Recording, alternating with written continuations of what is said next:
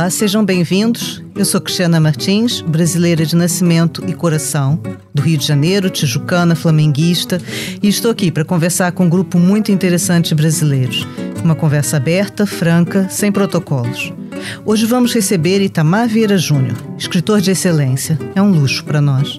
Itamar nasceu em Salvador em 1979, a 6 de agosto. Está quase a fazer 43 anos. É autor do romance Torturado, vencedor do Prêmio Leia de 2018, do Prêmio Jabuti, no Brasil, também no mesmo ano, e do Prêmio Oceanos, em 2020. Mas Itamar é muito mais do que um colecionador de prêmios. É um brasileiro nordestino, o que quer dizer muito, e vamos lá chegar na nossa conversa. Nasceu em Salvador, viveu em São Luís, no estado de Pernambuco. Licenciou-se em Geografia pela Universidade Federal da Bahia e foi o primeiro aluno a receber a Bolsa Milton Santos, criada para apoiar jovens negros com baixos rendimentos. É doutor em Estudos Étnicos e Africanos, com um trabalho sobre a formação de comunidades quilombolas no interior do Nordeste. E aqui eu abro um parênteses para os nossos ouvintes portugueses para explicar que as comunidades quilombolas são aquelas formadas pelos descendentes ex-escravizados que se revoltaram contra a escravidão. Torturado, voltando ao Torturado, que o trouxe para Ribalta, começou a ser escrito quando Itamar tinha apenas 16 anos. Na altura da concessão do prêmio Leia, o júri, presidido por Manuel Alegre, justificou a decisão por unanimidade pela solidez da construção, o equilíbrio da narrativa e a forma como aborda o universo rural do Brasil, colocando ênfase nas figuras femininas na sua liberdade e na violência exercida sobre o corpo num contexto dominado pela sociedade patriarcal. Temas fortes e muito atuais, portanto. O livro tornou-se um best-seller no Brasil, com mais de 350 mil exemplares vendidos, está traduzido em 15 países e está prevista até a sua adaptação televisiva. O mais recente livro de Tamar Vieira Júnior é Dora Mar, ou Odisseia, já com várias edições no Brasil, editado em Portugal pela Don Quixote e que reúne contos escritos antes e depois da publicação de Torturado. Antes de ser um escritor consagrado, Itamar era e é servidor público do INCRA, órgão estatal responsável pela condução da reforma agrária no Brasil. Nesta condição, já recebeu ameaças de morte por sua atuação para uma divisão mais equilibrada da terra. Bem-vindo, Itamar. Muito obrigada por estar aqui conosco. Itamar, vamos começar em força. Traduz-me Brasil. Que terra é essa? Que gente somos nós? O Brasil é essa terra de esperança, Cristiana. Acredito que todos nós é, que aqui estamos somos frutos dessa esperança. Esperança de, de muita gente que, que aportou aqui durante séculos, né? Desde a colonização, e aqui já estavam os povos originários, é, e depois com a diáspora, com essa imensa diáspora que ajudou a, a formar este país, é, todos que aqui chegaram por motivos diferentes, muitos nem sempre nem sempre é, foi de uma maneira espontânea, a gente sabe disso, né? Mas ainda assim, essas pessoas conservaram seus sonhos e acredito que este país ainda há de se tornar a melhor dos sonhos de todos que aqui estiveram. Isso, isso é interessante que o Itamar está a dizer, porque o nosso primeiro convidado foi o Nelson Mota e ele falou, uh, pronto, do alto de seus 77 anos, com alguma tristeza, alguma frustração, de quando se chegou a pensar que o Brasil poderia ser uma nova sociedade atlântica, diferente do, do pragmatismo dos Estados Unidos, sem o peso da história da Europa e capaz de, de inovar, não é? Eu fico pensando, para quem vive aí no Brasil agora, como é que está o país hoje, para lá do cartão postal que muitas vezes nos chega aqui à Europa? Como é que está a situação do Brasil? O Brasil está numa encruzilhada. É, é um, existe um projeto colonial, é muito interessante quando eu falo sobre isso. É, eu já, já vi, por exemplo, alguns portugueses um tanto é, incomodados quando a gente fala de colonialismo e fala de tantas outras coisas, né, que, que diz respeito ao nosso passado em comum. Mas quando eu falo no colonialismo hoje, eu falo, claro, Porto, já, o Brasil já está independente de Portugal há 200 anos, então teve um longo percurso para o país é, se descolonizar. E isso, de fato, não aconteceu porque as elites brasileiras, né, elas permitiram que essa colonização perdurasse e chegasse até os nossos dias, né? Eu, quando eu falo de colonialismo, aí eu já estou falando de nós colonizadores de nós mesmos. E a nossa desigualdade é, um, é o resultado de tudo isso. Então, é, talvez estejamos nesta encruzilhada em que o país se viu agora, neste momento. É, é inevitável não falar de política, né? Ela está, é, ela está é, imiscuída em nossas vidas, né? De todas as maneiras. Mas o Brasil chega aos 200 anos de independência com um governo é, um governo escolhido por essas elites coloniais que ainda permanece os oligarcas né, neste, neste país e talvez em nenhum momento da nossa história a gente tenha tido tanta consciência dos nossos males, né, das nossas mazelas e do que o Brasil precisa superar para de fato ser o país do futuro. É, a, essa experiência com um governo né, tão radical, é, é, eleito, né, é, fomentado, ancorado nessa elite colonial, lançou a população numa encruzilhada onde a gente diz não, agora estamos vendo, parece que a olhos vistos, né, todos os nossos males e precisamos falar sobre isso, né? Precisamos falar sobre tantas coisas para poder superar essas estruturas e, de fato, que, quiçá, é, nos percebermos como, como o país do futuro. O Itamar, isso que está a falar abre aqui muitas portas, não é? Por exemplo, eh, ainda recentemente, eh, nós tivemos aqui um episódio muito desagradável aqui em Portugal, aqui em Lisboa, não é? em que uma atriz brasileira eh, foi insultada por uma portuguesa que insultou os filhos dela, negros, eh, pedindo que ela retirasse as crianças dali, junto com outros eh, angolanos que também estavam no mesmo restaurante. Portanto, quando nós falamos, e com elegância o Itamar falou da questão do brasileiro colonizador dele próprio, mas quando nós vemos essas situações, eh, nós podemos dizer que, que quando olhamos para o racismo que é estrutural no Brasil, eh, olhamos para Portugal sempre, estamos sempre a falar de Portugal, eu acho que sim, Cristiana. Estamos também a falar de Portugal. É, é inevitável que é, a, gente não, não olhe para este país sobre o, sobre o prisma da história, né? E de alguma maneira temos um passado em comum. Afinal, Portugal tem uma responsabilidade no processo de colonização do país, não só do Brasil, das ex-colônias da África, né? E de tantos outros lugares. É, e eu acredito que a revisão do passado é importante para nós que estamos nesta posição, mas é importante também para Portugal. Né? É, faz parte do, de, de um avanço civilizatório. E é um avanço civilizatório que deve ser dado, né, deve ser feito de maneira comum. Então, aquilo que interessa ao Brasil, que interessa a este passado que nos foi legado, aquilo que interessa aos países da África e ao passado que lhes foi legado, e a tantas outras colônias, né, não só da África, ex-colônias não só da África, mas de outros continentes. É, essa revisão da história interessa não apenas a nós, interessa a todos, interessa a Portugal, inclusive. E eu vejo é, uma genu, um genuíno interesse de Portugal em, em, se perceber dessa história, né, em conhecer essa história.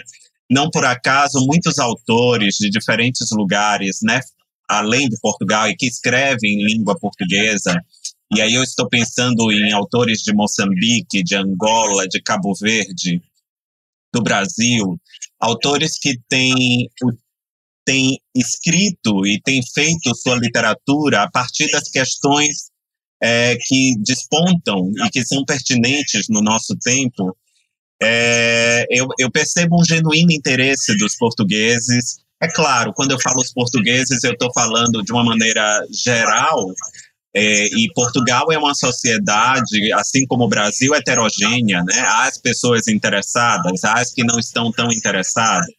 né? Mas eu acredito que qualquer avanço civilizatório, tanto do Brasil quanto de Moçambique, Angola, Cabo Verde, tantos outros lugares, esse avanço civilizatório só vai ser possível se Portugal estiver conosco nesta revisão da história, porque interessa a nós todos.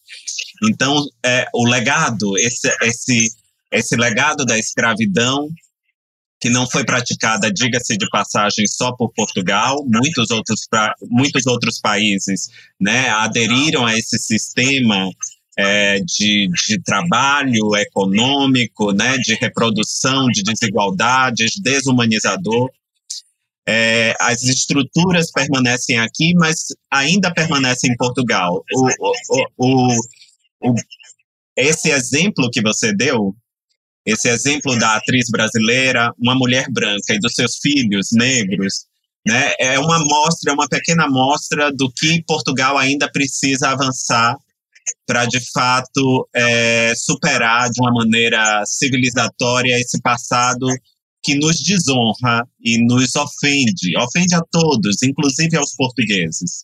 Oitama, nessa revisão da história que portugueses e brasileiros têm de fazer de mãos dadas, é preciso, por exemplo, hum, como um passo inicial, rever a própria maneira que se descreve a chegada dos portugueses ao Brasil, ou seja, Durante muito tempo, as crianças aprenderam na escola que era um descobrimento. Depois avançou-se por uma questão, se usava mais a expressão um encontro. É, é preciso ir mais adiante e falar em invasão? Isso é importante usar essas palavras? Ah, bom, eu sou escritor, então a palavra tem uma um, ganha um sentido, um significado, uma importância muito grande para mim, né? E ela, eu, eu fico pensando, Cristiana, no momento que eu aprendi a ler e a escrever, como a palavra, essa possibilidade dela expressar um sentimento, dela carregar consigo um significado, como isso é importante, foi importante e continua a ser importante na minha percepção de mundo, né? É, eu, eu eu acho que nessa revisão da história a gente precisa recontar essa história a partir de outras perspectivas, porque a história sempre foi contada pelos vencedores, né? É, nesses encontros, é, nesses descobrimentos, havia aqueles que, que de alguma maneira se beneficiavam desses encontros e havia os demais que eram é, anulados, apagados, né, que foram mortos. Né? A, a gente precisa perceber a história a partir de perspectivas que não são exatamente as, pers as perspectivas que foram contadas ao longo do tempo, as perspectivas do, dos vencedores, para que a gente possa compreender de fato o que aconteceu. Isto não nos coloca, e eu, eu queria fazer uma convocação a todos para reflexão, Cristiana. Por favor, nos Isto aproveite. não coloca em oposição brasileiros e portugueses. Não coloquem em, em, em oposição angolanos, moçambicanos, cabo-verdianos e portu portugueses. É, este é um momento da história em que nós podemos nos olhar com uma certa é, igualdade. Somos cidadãos deste mundo, né? Somos cidadãos deste planeta e, e agora, é, de fato, não nos falamos com acusações nem com oposições, mas precisamos fazer um, um esforço conjunto para compreender a história. E eu vejo muitos, muitos portugueses mesmo interessados nesta, nesta revisão da história, né? Porque a, a história é isso, ela, ela, é, ela modifica, ela é modificada, ela é compreendida de uma maneira diversa, dependendo do ponto em que a gente esteja neste, nessa própria grande história, né, nesta sociedade, os lugares que a gente ocupa no mundo. E eu acredito que sim, revisar palavras, revisar conceitos, contar a história de uma outra maneira pode contribuir de uma maneira decisiva para um, um, avanço civilizatório que não é só desejo nosso, que estamos do outro, das pessoas que estão do outro lado do Atlântico, mas também dos portugueses, né, de compreender a si mesmo e a sua própria história. Itamar, no seu caso específico, é, começamos a conversa até por aí, pelos muitos que, que definem o que é um brasileiro, né? O Itamar, é, é, como nós dissemos, é nordestino e tem uma mistura também de origens. É, consegue misturar na sua própria pessoa sangue Sim. indígena, sangue negro, sangue português. Como é que é lidar com isso da maneira identitária? Como é que isso se resolve na sua própria cabeça? Isso se resolve da melhor maneira possível, né? É, bom, a, a memória, minha memória familiar, ela não, não avança em muitas gerações. Ah, principalmente quando se diz respeito à, à minha ascendência indígena e negra. É, muito do que eu sei sobre mim foi possibilitado por, por histórias, algumas que eram contadas pela família, mas por testes genéticos, por exemplo, que hoje nos dão, podem nos abrir o leque né, de, de diversidade que forma, que forma o nosso país. E a, a, minha memória, a minha memória mais recente, né, aqui, aqui é contada na, durante a por gerações em minha família, é de que meus tataravós do lado materno, é, uma linha, né, uma linhagem dos meus tataravós de lado materno, vieram da região do Minho, ali do entorno de Braga, de Portugal. Sobre essas pessoas, embora fossem pessoas é, pouco escolarizadas, analfabetas, para falar a verdade, é, que ocupavam, que vieram para o Brasil tentar sua sorte, né? Chegaram aqui no começo do século XX, no, eram tão pobres que nunca puderam regressar a Portugal, embora fosse o desejo deles. É, ainda que eles ocupem um lugar bem, bem é, é desigual na sociedade como um todo, é, a história deles ainda é guardada, ainda há documentos, ainda existe lembrança. Isso mostra que a desigualdade ela não é igual para todos, né? Que talvez por serem europeus, por serem brancos, por chegarem no Brasil numa situação diversa da, daqui, por exemplo, as pessoas que chegaram através da diáspora africana chegaram isso permitiu que a história deles se conservasse. Mas eu tenho, é, é, eu não, não, não nego nada que há em mim, Cristiana. Há o encontro, este encontro, que não foi um encontro, muitas vezes não foi um encontro é, idílico, um encontro é, num paraíso, como muitas vezes se contou, né? Que foi um, um confronto de forças é, que foi um confronto, muitas vezes, é, estruturalmente diverso, né? Violento e também. Foi um encontro que tinha mais característica violento, que tinha uma característica de guerra mesmo, né? De conflito permanente. Mas, é, e aí eu preciso é, reelaborar todos esses encontros em mim e jamais negar nenhum deles, né? Eles fazem parte da minha história. É, o que importa, o que interessa a mim é que essa história, essa história de encontros, né? E que muitas vezes resultou em, em uma relação de poder, de desigualdade que se estabeleceu ao longo do tempo.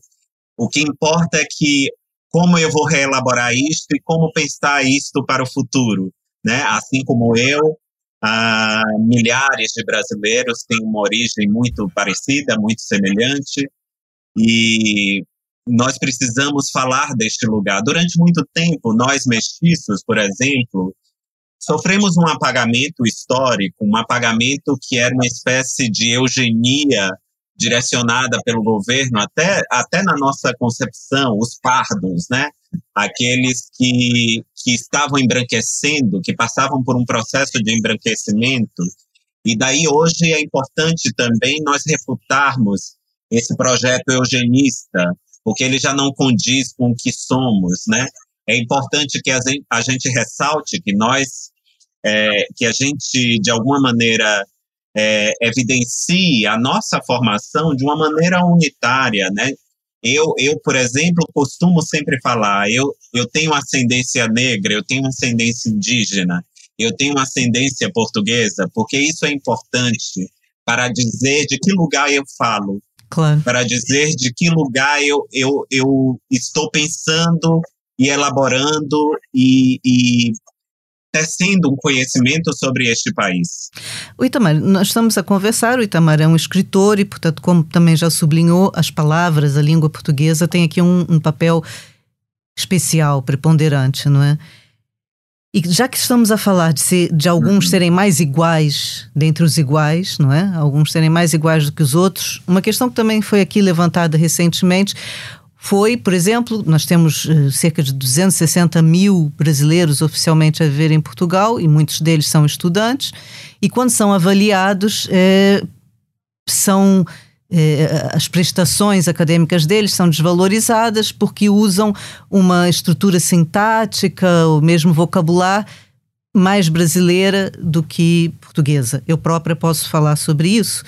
É, mesmo tendo ganho um sotaque de alguma forma português, há coisas das quais eu não me separo. Por exemplo, colocar o reflexivo na ordem incorreta para os portugueses, né? Eu não consigo abrir mão disso. Uhum. Com os seus livros, o que, que acontece? É preciso traduzir, entre aspas, os seus livros, ou vem é, realmente na escrita é, original? E, e como é que nós podemos abordar essa questão quando nos dizem, a nós brasileiros, que nós falamos brasileiro, quando nós nos orgulhamos tanto de dizer que falamos português? Ah, essa, é, essa é uma questão muito importante e muito relevante, né?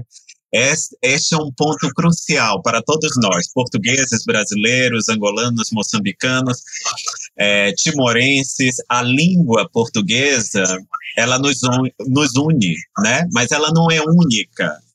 Ela ganhou densidade e profundidade em cada fração de terra onde é falada.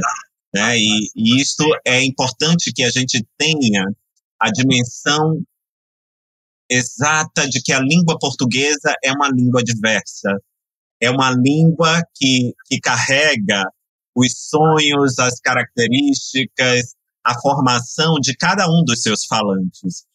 Pegando o Brasil, que é um país continental, a língua portuguesa não é mesma dentro de todo o país, né?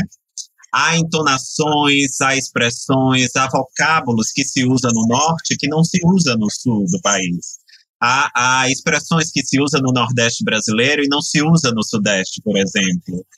É, a, e isso é, é aí que reside a riqueza desta língua, né? É, assim como nós, quando nos confrontamos com a literatura portuguesa, com, com falantes do, do português europeu, é, a gente sente dificuldades, diferenças, mas isso não é um obstáculo para que, que nós é, possamos nos compreender.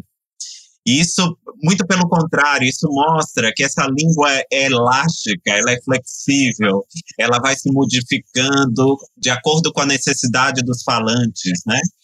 Aqui no Brasil também há uma, uma um debate sobre a língua culta, a língua formal, né? E a língua falada pela maioria das pessoas. Creio que é algo parecido que acontece em Portugal, mas aí também é algo que, se não for muito bem cuidado e muito bem pensado, pode, é, pode é, possibilitar que se derive xenofobia, né? Porque, afinal, é, seria uma, uma, uma maneira também de oprimir o falante e aqueles que escrevem no, na, na língua portuguesa, né, neste idioma, neste grande idioma, mas é, de acordo com as suas origens, com a sua formação.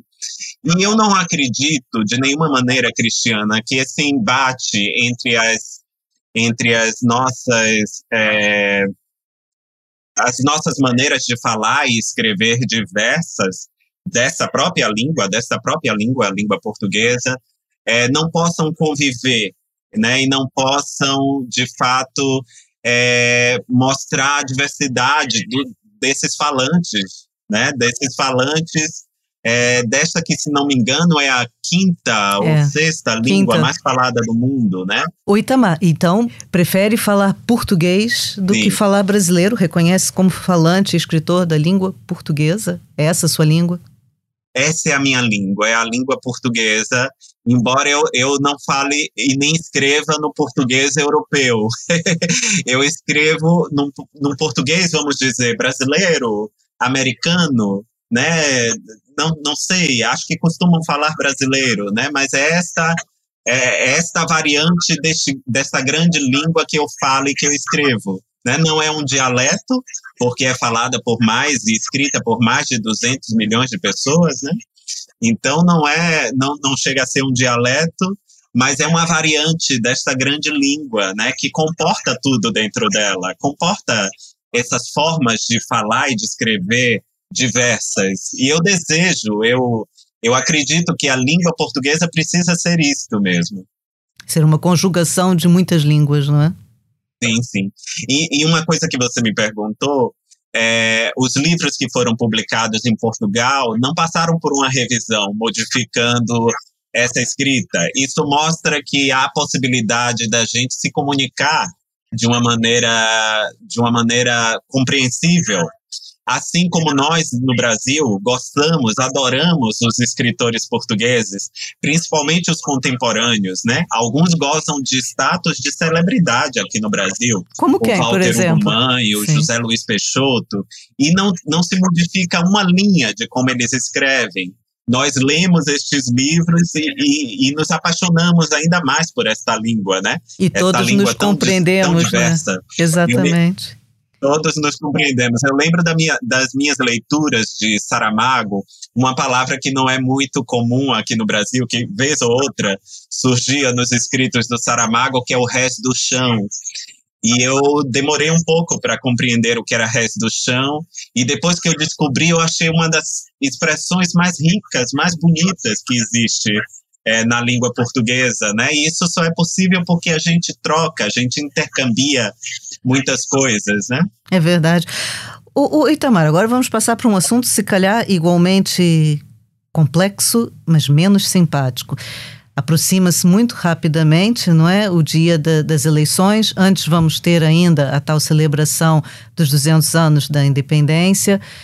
Um, como cidadão brasileiro vivendo no Brasil, receia que possa haver alguma turbulência, alguma intercalção na, na, comemoração dos 200 anos, a que se espera que esteja presente também o, o presidente de Portugal. Como é que vê essa data?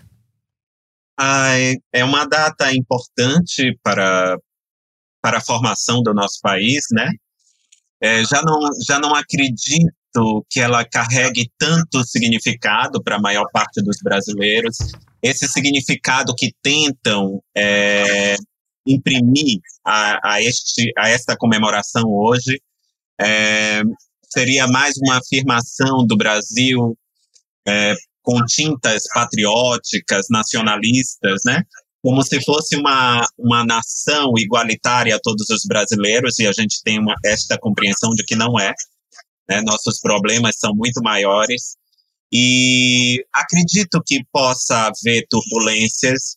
É, não devemos subestimar né, a maneira como as coisas vêm sendo conduzidas principalmente pelo governo central, pelo governo, pelo, pelo governo federal, né, o governo do Brasil, que tem cuidado de semear, né, desigualdades, ódio, né, fomentar uma, uma, uma violência que em tempos, é, em tempos normais não seria é, não seria possível, né? Eu, eu recordo que, por exemplo, na, na passagem dos, dos, do, do que chamaram né, de 500 anos do, do descobrimento, houve muitas manifestações, né? E nem todas foram pacíficas, mas eram manifestações legítimas, porque eram, eram segmentos sociais invisibilizados pela história que reivindicavam protagonismo também dessa história, como os indígenas. Então, tivemos muitos, é, muitas manifestações, nem todas foram pacíficas, como eu disse, mas aquilo era compreensível numa sociedade é, que se supunha democrática também, né? Claro, uma, é, quando eu falo democrática, mas é uma democracia que tem seus limites e, e não chega a todos os cidadãos, né? É um ensaio, uma experiência de democracia. Mas hoje a gente vive um, um, um momento muito turbulento. Ah, e, e, tudo isso é muito é, provocado por este governo que vem semeando desigualdades, diferença, ódio entre as pessoas, né? E é, eu espero que, que as coisas não caminhem para essa violência que é que muitos têm esperado, né? Porque é assim que, que tem é um discurso belicoso, um discurso que muitas vezes incentiva é, agressões. Uh, eu espero que tudo isso possa ser contornado e que depois das eleições, quem sabe, a gente tenha um governo é, que, que nos possibilite conciliar interesses, né, e que as pessoas possam pensar em, em, em, em de fato, celebrar estes 200 anos de independência, mas uma independência não só nos aspectos é, formalistas e nacionalistas, como, como muitos têm pensado, mas pensar uma independência que seja é, civilizatória, humanizadora, né, e que reduza as nossas desigualdades, que eu, que eu acredito que são os nossos maiores, que, é, que é, são os nossos maiores problemas. Itamar, numa entrevista, eu, eu li uma frase sua que me fez pensar. Uh, disse que o tempo da conciliação passou. Um, eu fico pensando Sim. o que, que isso quer dizer na prática e, e o que, que isso quer dizer para os artistas brasileiros também. O que, que é possível uh, se fazer neste momento em que se aproximam essas eleições tão, tão importantes para o país? Ah, eu acho que todos nós devemos ter um papel muito ativo na nossa sociedade, porque o fato de sermos artistas não nos esvazia de um sentido político que é humano, né? É um sentido político que diz respeito a todos nós, né? É, e num momento como este, um momento em que estamos nessa encruzilhada, como eu falei aqui logo no, no começo dessa conversa, é, é um momento tam, também que a democracia está em risco, né? Há avanços significativos, né, autoritários, ataque à harmonia entre os poderes da República, é, que essa democracia brasileira não é a democracia ideal, mas ela foi conquistada a duras penas. A gente deveria estar é, trabalhando e pensando em aperfeiçoá-la, não em destruí-la, né? Então estamos num momento que é um momento bastante delicado, em que a democracia está atacada, há um projeto autocrático de governo, né, um projeto autocrático de poder é, representado pelo, pelo presidente Jair Bolsonaro. E nestes quatro, quase quatro anos que ele é presidente da República, a gente viu inúmeras vezes a, esse projeto de, de poder se, materializar de uma maneira assustadora e que põe em jogo anos e anos de, de luta, né, de, de militância por uma, por uma democracia que, que fosse é, um, um ensaio de, de sistema de governo né, para reduzir as nossas desigualdades. E tendo tudo isso em vista, Cristiana, eu acho que é imprescindível, né, inevitável que nós também não não não falemos sobre isso, né? É algo que nos afeta, afeta a todos, porque eu não sou apenas escritor, né? Eu sou cidadão, eu tenho sido atingido por por esse por essa pregação de ódio, né? Não só eu, muitas, inúmeras pessoas estão passando por isso. Atingido este, como, é, Itamar? É, Concretamente, dúvida, não é o país que a maioria deseja. Concretamente atingido como?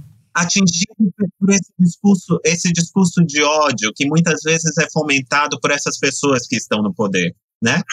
É, nós que estamos em evidência, né, e que falamos muitas vezes, escrevemos aquilo que pensamos, né? É, damos o nosso ponto de vista sobre determinados assuntos, muitas vezes somos atacados por haters, né? Somos atacados por pessoas que discordam é, não discordam apenas no campo das ideias, discordam é, ofendendo, com violência no discurso, e, e, isso faz com que a gente se sinta ameaçado de alguma forma, né?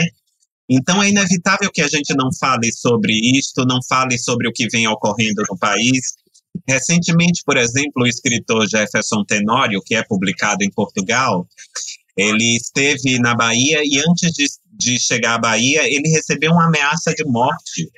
Né? Isso por conta da, dos artigos que ele escreve em jornais, por conta daquilo que a literatura dele dá conta. Alguém insatisfeito é, não quis discutir no campo da, das ideias, mas partiu para ameaças, né? É, é sobre isso que a gente está falando. Quando a gente fala na supressão da democracia e um projeto autocrático, estamos falando nessa, nessa é, validação da violência.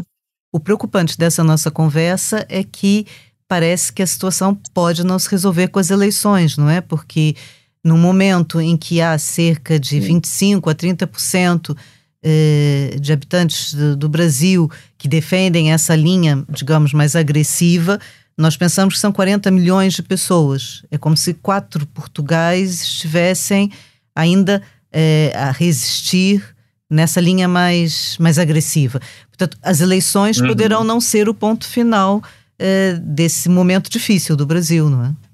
Sim, exatamente. E daí é, a necessidade de que, que seja eleito alguém que possa, no futuro, estabelecer diálogo com esse segmento da população, né? É, nós, nós vamos precisar, embora minha fala que você considerasse, ela foi dita em um outro contexto, né? Pensando numa perspectiva histórica, numa perspectiva secular que envolve a escravidão, a colonização, e daí não, não podemos mais conciliar com a escravidão e com o colonialismo, mas com estas pessoas nós vamos precisar nos conciliar, né? Vamos precisar é, empreender um entendimento comum para que este país volte ao mínimo de normalidade, é, de fato, Cristiana, não será possível, né? Ah, não depositamos todas as nossas esperanças nas eleições. Esse processo é um processo que talvez só apenas a gente consiga dar início, mas vai precisar de muito tempo, muito diálogo, muito entendimento, muita compreensão, para que a gente possa pensar minimamente um projeto de país que diga respeito a todos, né? É, não sei como, como a gente pode fazer isto, não sei como, como a gente é, vai dar prosseguimento, mas o começo, né, o início precisa ser imaginado. E talvez o início seja justamente esta mudança, né, essa mudança que, que se impõe como imperiosa a todos nós. Itamar, vamos então agora deixar E aí eu estou cara... falando da mudança de, da mudança de governo, né? Não, eu acho que se percebe, sim. E vamos agora então tentar voltar um bocado a um tom mais é, esperançoso, digamos assim, não é? Eu pedi e peço a todos que partilhem uhum. um texto, uma música, algo que, que vos encante. E, e o Itamar sugeriu é, a música do Chico Buarque, Tanto Mar, não é? Que é uma música que também nos diz muito aquela que, que para quem não conhecer pelo, pelo título, fala que, é, que foi bonita a festa, pá, fiquei contente, ainda guardo renitente um velho quaravo para mim. Já murcharam tua festa, pá, mas certamente esqueceram uma semente em algum canto de jardim. Sei que há léguas a nos separar, tanto mar, tanto mar. Sei também quanto é preciso, pá, navegar, navegar. Canta primavera, pá, cá estou carente. Manda novamente algum cheirinho de alecrim. Canta a primavera, pá, cá estou carente. Manda novamente algum cheirinho de alecrim. Nós estamos a entrar no, no fim do verão, vocês vão entrar na primavera, vai daqui um, um cheirinho de alecrim. Ô Itamar, por que, que escolheu essa música? Por que escolheu essa letra, sobretudo? Pois é, essa letra, essa música, que, que é do Chico Buarque, né? Escrita por um brasileiro, mas pensando eventos é, eventos que, que se deram em Portugal, né, no final da ditadura, a Revolução dos Cravos, da ditadura salazarista.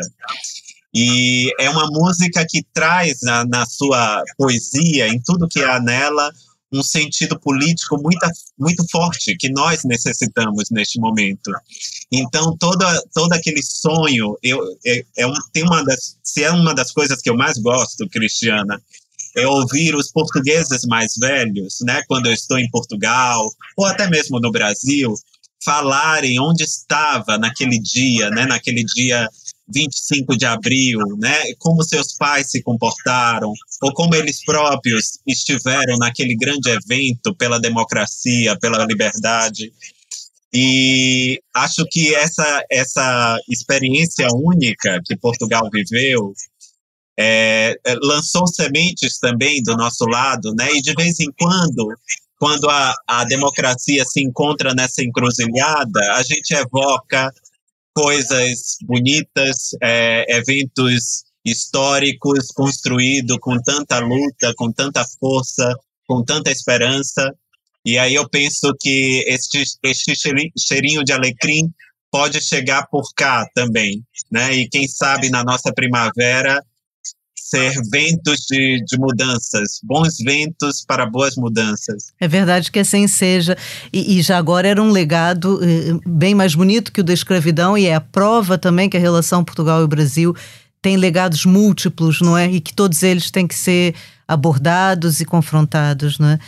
Uh, Itamar, eu acho que, que uma coisa que fica aqui da nossa conversa, e eu quero desde já agradecer a elegância da maneira como como falou dessa relação dos dois países, é que a gente, e eu posso falar por mim também, a gente sai do Brasil, mas o Brasil nunca sai da gente, não é? E eu quero acabar essa nossa conversa com uma uhum. frase, uma frase sua, é, é assim que a gente se trata no nosso coloquial você, não no protocolar você de Portugal, que eu acho muito bonita e que diz o seguinte: tudo que aprendi com os camponeses, quilombolas e trabalhadores rurais eu não trocaria por nenhum título acadêmico ou prêmio. Muito obrigada, Itamar. Valeu. E até a próxima.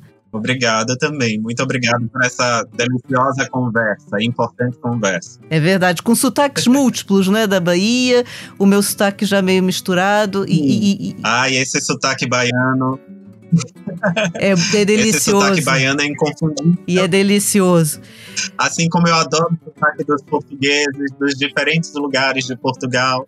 Essa língua é fantástica, nós a amamos. É isso, e... É. E ela deve ser acolhida em toda a sua diversidade. Amamos e nos entendemos nessa língua, que fique aqui esse testemunho. Esse podcast é resultado de um trabalho de equipa. Eu, Cristiana Martins, jornalista, sonoplastia é de João Luiz Amorim e João Martins, o grafismo é de Tiago Pereira Santos, a produção é de Suzana Rosa e Dulce Salomé. E a coordenação da Joana Beleza. Pode ser ouvido nas plataformas habituais de podcast ou em expresso.pt. Até a próxima, muito obrigada Itamar. E tragam mais gente que para cá não é preciso passaporte.